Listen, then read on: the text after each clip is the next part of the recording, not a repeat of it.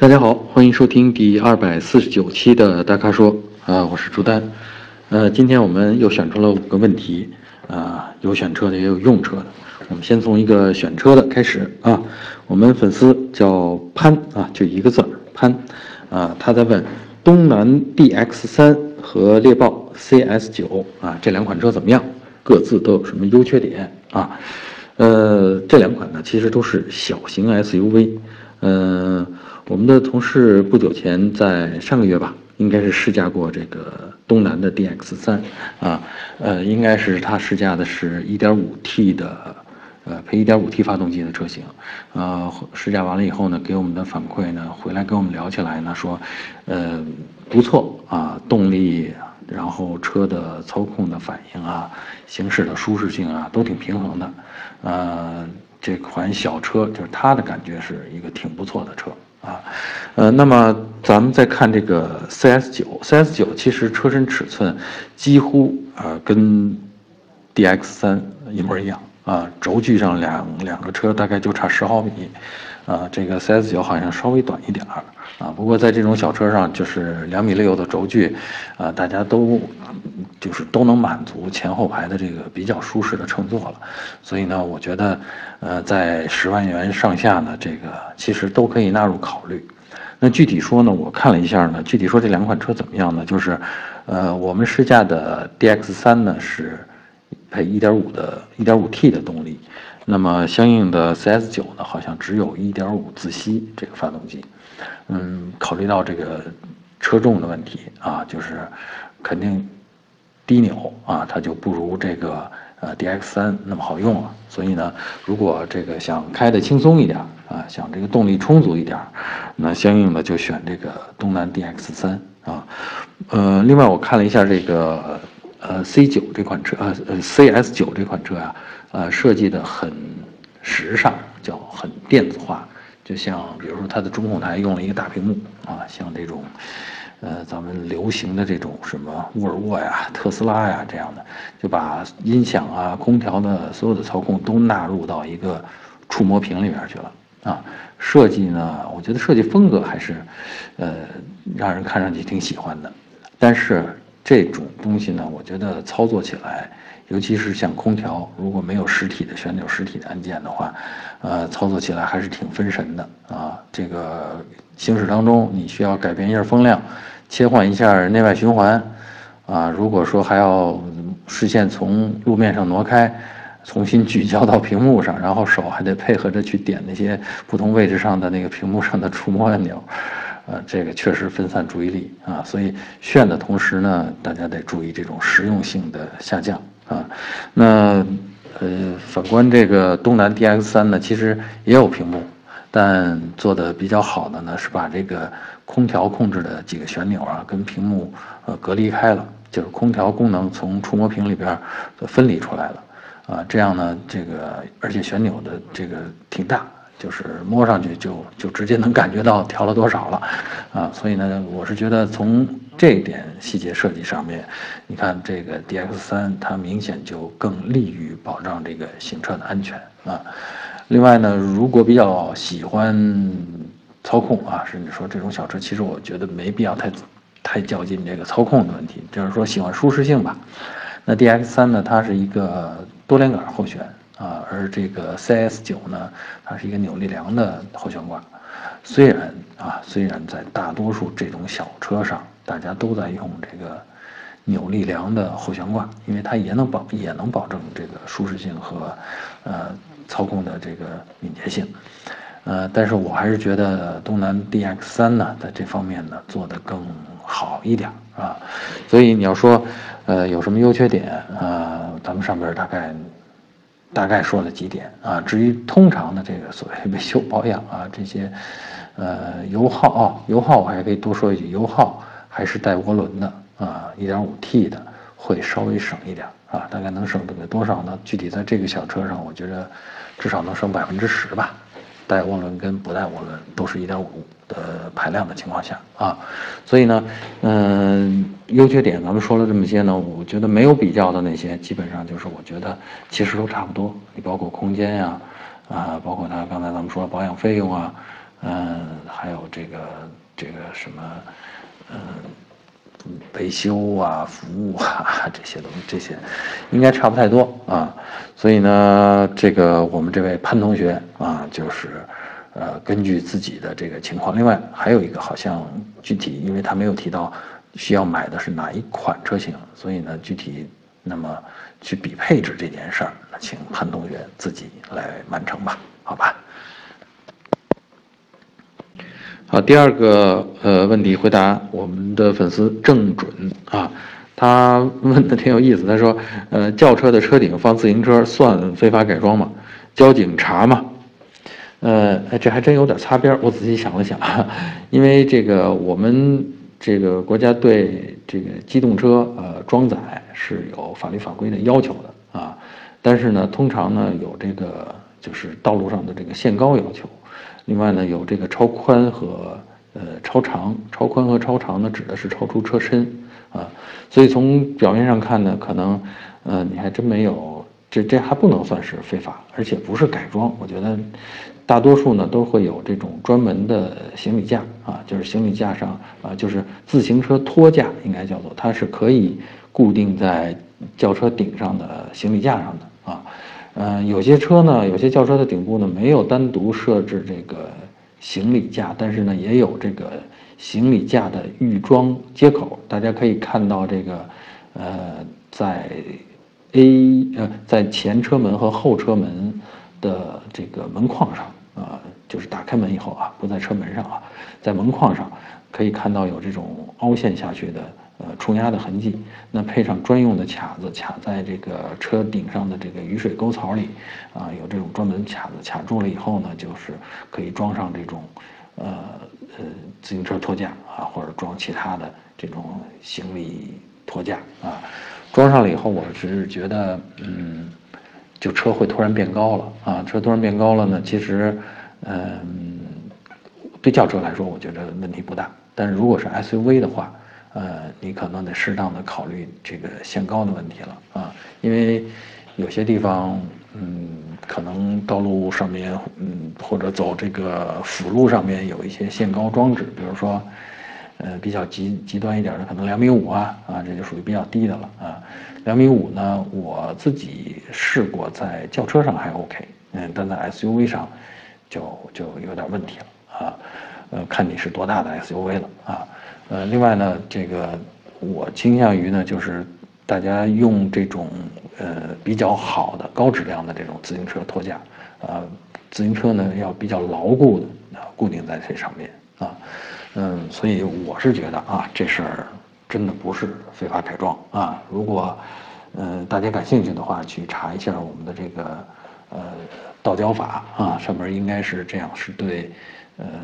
长度和宽度。啊，是装载的长度和宽度是有限制的，但高度，呃，没有限制，高度是靠道路来限制的啊。当然，如果车比较小，自行车比较重，你也得适当的考虑拐弯的时候不要太紧密，你说对不对？好，第三个问题啊，又是一个用车的问题啊。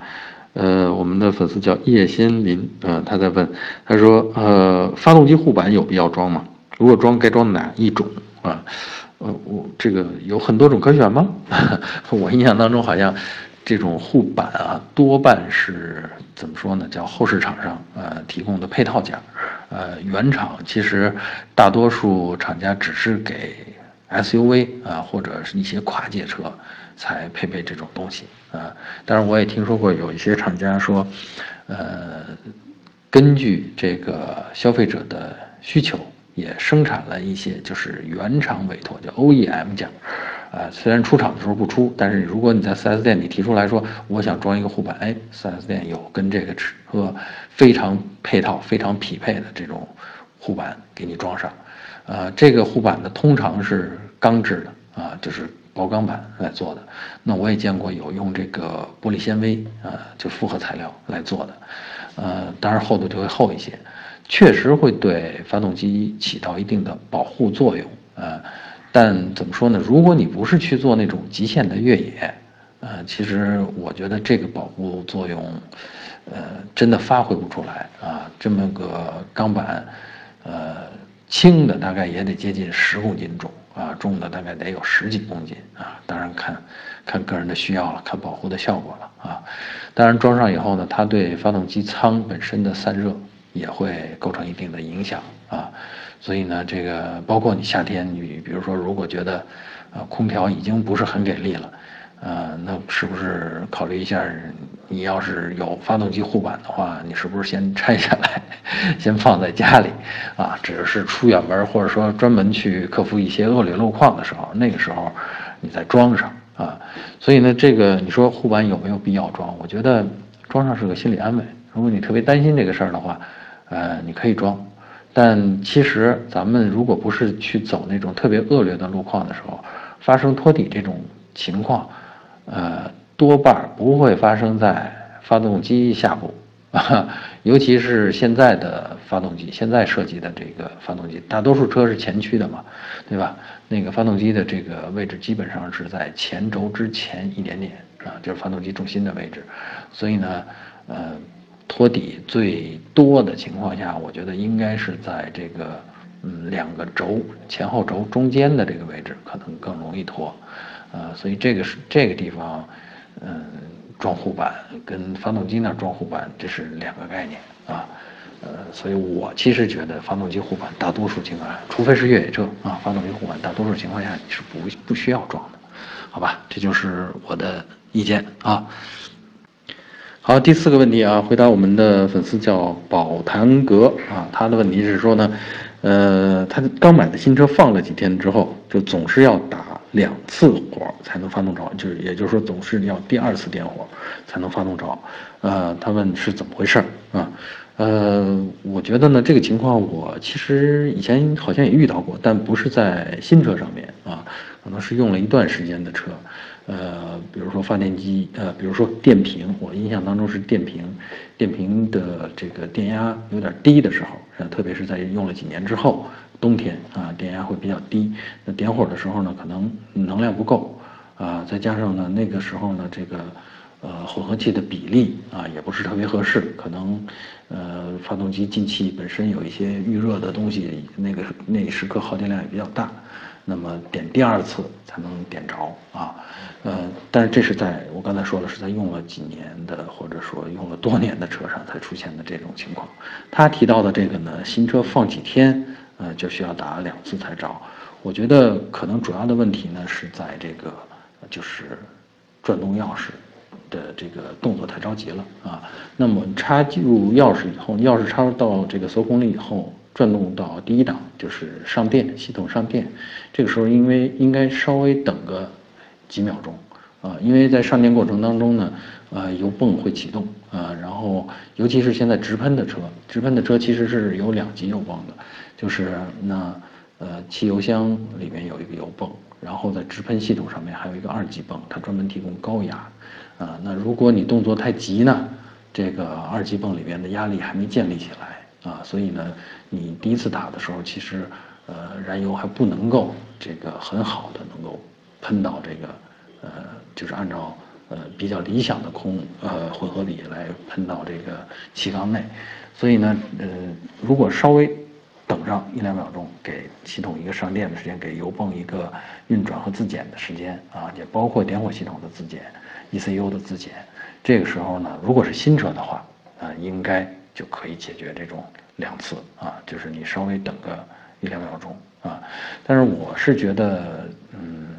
这个情况还是怎么说呢？你先试试吧啊，因为大多数新车好像也没有出现过这种情况，你先试试，如果。还有问题，可以到 4S 店去查一下，呃，比如说呃，电机系统的电压，尤其是点火的电压，还有这个嗯，呃，ECU 的这个点火提前角啊，就这些电机系统的参数啊，来确定一下你这个是不是本身电路上存在一些呃故障，好吧？好，第五个问题啊，是我们的粉丝，他名叫自行车胜利啊，但是他问的是一个关于汽车的问题啊，啊，他在问，他说最近看到东风本田的思铂瑞2.4豪华版啊，外观变了变成了这个，呃斯铂瑞 SI 的外形啊，他就觉得挺喜欢啊，他觉得现在这个性价比就显现出来了，呃，但他又纠结说，呃，本田的这套八速双离合的变速箱，呃，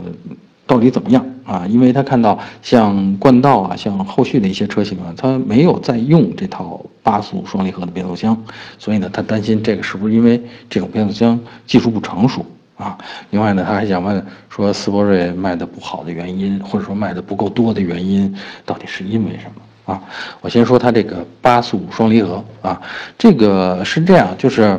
嗯，冠道不用，我觉得是因为冠道本身啊，它用的是这个呃。呃，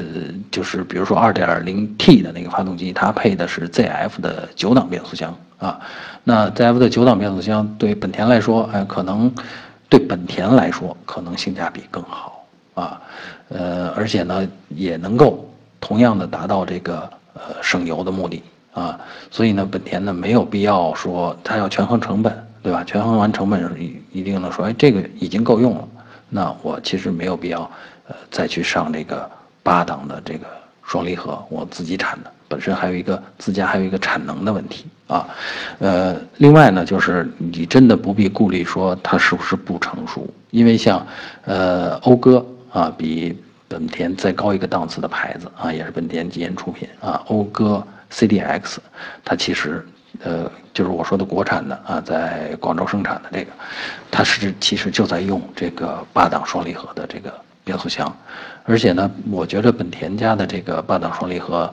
呃，在我看来是市面上双离合中比较好的方案了。为什么呢？因为它在双离合前面，在变速箱前面跟变呃跟发动机之间，还像普通的 AT 变速箱那样配了一个液力变矩器，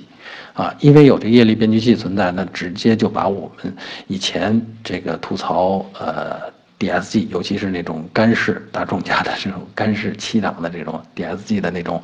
起步的时候的犹豫啊，低速的时候的顿挫呀，它就完全消除了。对，因为有呃液力变矩器在那儿起这个缓冲作用，所以这些东西就变得